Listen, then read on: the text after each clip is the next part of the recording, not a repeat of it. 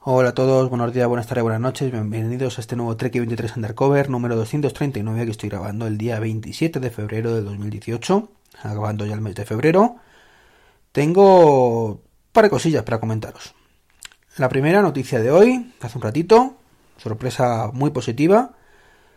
Otro que se suma a Apple Pay próximamente, Bank Inter. Bank Inter también, otro banco que estará con nosotros dentro de muy poquito. Con nosotros los que tenemos Apple Pay, me refiero. Sumándose a EvoBank y a Caixa, perdón, Caja, Rural, que son los que estaban ahí pendientes y bueno, siguen pendientes. No sé si será cuestión de horas, de días, de semanas, pero vamos, ha puesto próximamente, así que mucho no deberían demorarse. Hace unos podcasts os hablé de la comisión del 10% que querían llevarse los amigos de, de las diferentes empresas subsidiarias del servicio de, pago del parking en Madrid por, usar el móvil. Bueno, pues parece ser que esto ha sido insinuado públicamente que no se va a llevar a cabo de forma inmediata. Desde ayer creo que era cuando se iba a hacer efectivo la, medida, efectiva la medida. Pero bueno, parece ser que hay ciertas ilegalidades o ilegalidades en ese paso y entonces, bueno, pues tiene que cambiar un poco la normativa para que esto sea legal. Con lo cual, bueno, pues la alegría de que de momento no nos cobran el 10% de suplemento incluso 12% en algunos casos si le sumamos el IVA. Pero mm, esto es para hoy, hambre para mañana. Ojalá me equivoque, pero creo que, dentro de dos semanas o de dos meses, pero antes o después lo van a poner. Que es lo triste de estas cosas. Así que bueno, es lo que hay, es lo que toca. Y bueno, pues yo particularmente creo que valoro por encima de todo el tema de, de la comodidad del móvil. Así que bueno, pues pasaré por el aro, muy a mi pesar pero no me hacen ni pizca de gracia, como normal. Mobile World Congress. Bueno, pues hay tres cositas que me han llamado la atención de estos días. Lo primero, por supuesto, el Samsung Galaxy S9, que es prácticamente el mismo diseño que el S8, con la diferencia que le ahora han puesto por fin el lector de huella dactilar en la parte trasera debajo de la cámara. Ya se han dado cuenta de lo ridículo que era ensuciar la cámara y por fin pues lo han corregido.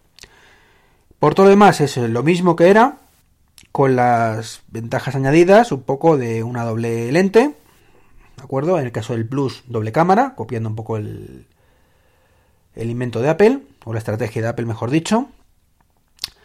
Eh, es IP69, con lo cual resistencia al agua total, eso fantástico. El procesador en teoría supera el del iPhone 10. Digo en teoría porque la práctica en casi todos los test sale por debajo. Es más, incluso el del iPhone 7 sale por encima que este.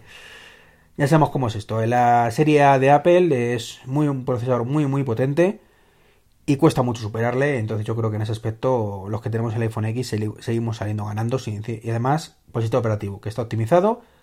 Y sí, ya lo sé, que los, los antiguos está fallando, y 11.3 mm, todavía no está fino, etcétera, etcétera. Pero bueno, en general, de acuerdo, en general, los sistemas operativos de Apple están optimizados para su hardware y hace que un equipo con teóricamente peores prestaciones de mejores prestaciones. Y además es un equipo, con este caso, con mejores prestaciones aún, pues más todavía.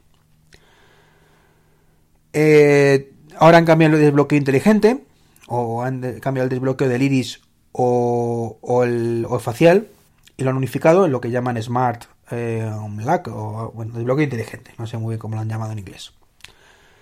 De manera que mm, cuando es de día usan el reconocimiento facial y cuando es de noche, como no pueden, pues usan el de iris. Pues vale. Mm, es un quiere no puedo llegar al, al tema de, del iPhone 10 y su Face ID, básicamente. Es, así. No hay otra lectura posible. Han copiado los emoji, Animoji, pero han querido ser originales. Y básicamente ahora tú te con Bueno, la verdad es que lo han hecho en, en ese aspecto mejor que Apple, no voy a negarlo que se hace desde la cámara. con mucho más sentido. Tú haces la cámara, generas el vídeo y luego ya lo publicas tú con lo que quieras. Pero ¿por qué puñetas tenemos que ir a mensajes para hacer los animoji? Pues no lo sé. Es un coñazo. Luego lo guardas, es cierto, en como vídeo, en la cámara y ya lo haces. Pero no sé, tiene más sentido lo que ha hecho Samsung, creo. El problema es que los animoji son unas especies de. Mm, ¿Cómo decirlo? Avatares de tu físico. Entonces al final haces un muñeco de tu físico y este es el que habla en tu lugar pues vale. Eh, el Animoji en principio es una soplapollez, como he dicho muchas veces, Pero bueno, si por lo menos pones una cara de alienígena en vez de ser tú, pues es más divertido que si es un avatar de ti mismo, pero también tiene su, su atractivo, supongo. En cualquier caso, bueno, ya sabemos que, que lo que gusta al resto de empresas copiar Apple, y como han salido los Animoji y parece que les va bien, pues lo hacemos todos, aunque suena soplapollas que no valga para nada.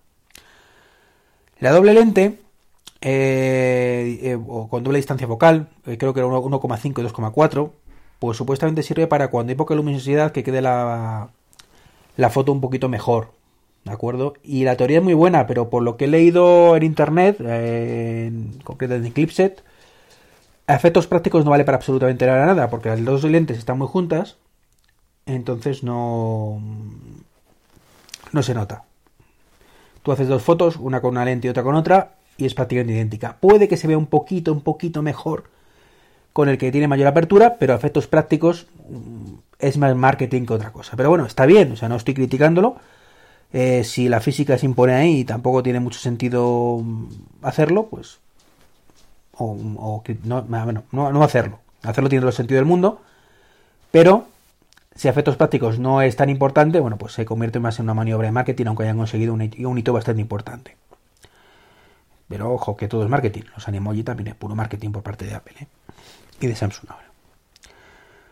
¿Qué más cosas? Bueno, pues tiene una cosa que tú lo ves y es chulo, chulo, chulo. Que es el Super Slow. Que es un slow motion a 960 frames por segundo. Dices, joder, mola, mola.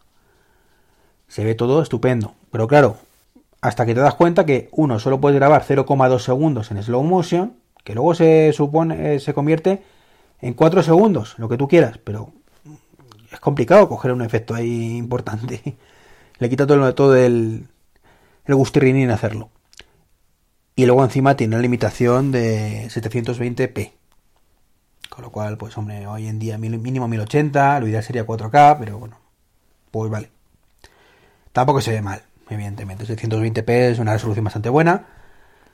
Pero los tiempos que corren, pues a lo mejor no es lo ideal. ¿Y qué más del Samsung S9? Bueno, pues una cosa que a mí no me ha gustado nada, que es el nuevo DeX. El nuevo DeX es, el cacharrito donde tú conectabas eh, a través del USB-C el, Samsung S8, en este caso el Note, o el Note 8, y lo convertías en un pseudo PC. Bueno, pues en este caso mmm, lo tumbas, lo conectas ahí un poco raro, es como un trackpad. Que sea un trackpad está bien, si lo apoyara ya está. Pero como tengo que conectarlo al USB, me parece cutrísimo como lo han hecho, así que no me ha gustado nada. Nada, nada, nada.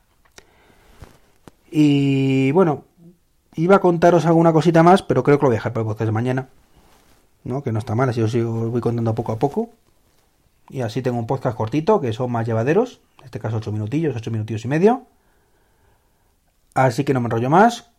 Como siempre hago, y aunque llevo ya unos días sin hacerlo, mil millones de gracias por usar los enlaces de afiliados de Amazon. Los que os utilicéis, sabéis que no supone más esfuerzo que hacer clic en, el enlace y luego ya compráis normalmente con lo que queráis.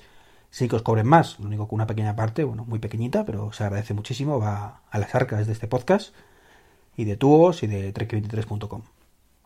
Y los que dejáis comentarios en iTunes, que sois poquitos, pero están, estáis ahí. Y los que habéis comprado el libro y habéis dejado comentarios, pues también os lo agradezco muchísimo, que ayudan a que otras personas pues puedan llegar al libro de con mayor facilidad. Un saludo y hasta mañana.